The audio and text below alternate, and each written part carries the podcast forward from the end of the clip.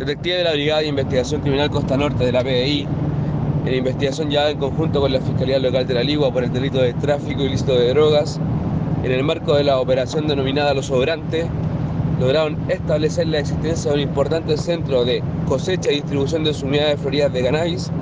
incautando más de 110 kilos de unidades floridas, las cuales se encontraban contenidas en sacos de nylon, como asimismo se logró establecer la existencia de dos canchas utilizadas para el secado de la droga, la cual se mantenía a granel.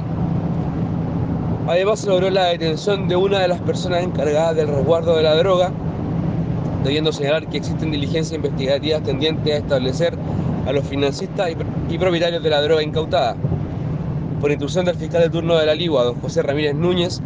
este instruyó que el detenido fuese puesto audiencia de control de detención en dependencia del juzgado de garantía de Petorca, como asimismo la droga incautada fuese remitida al servicio de Viña del Mar Quillota.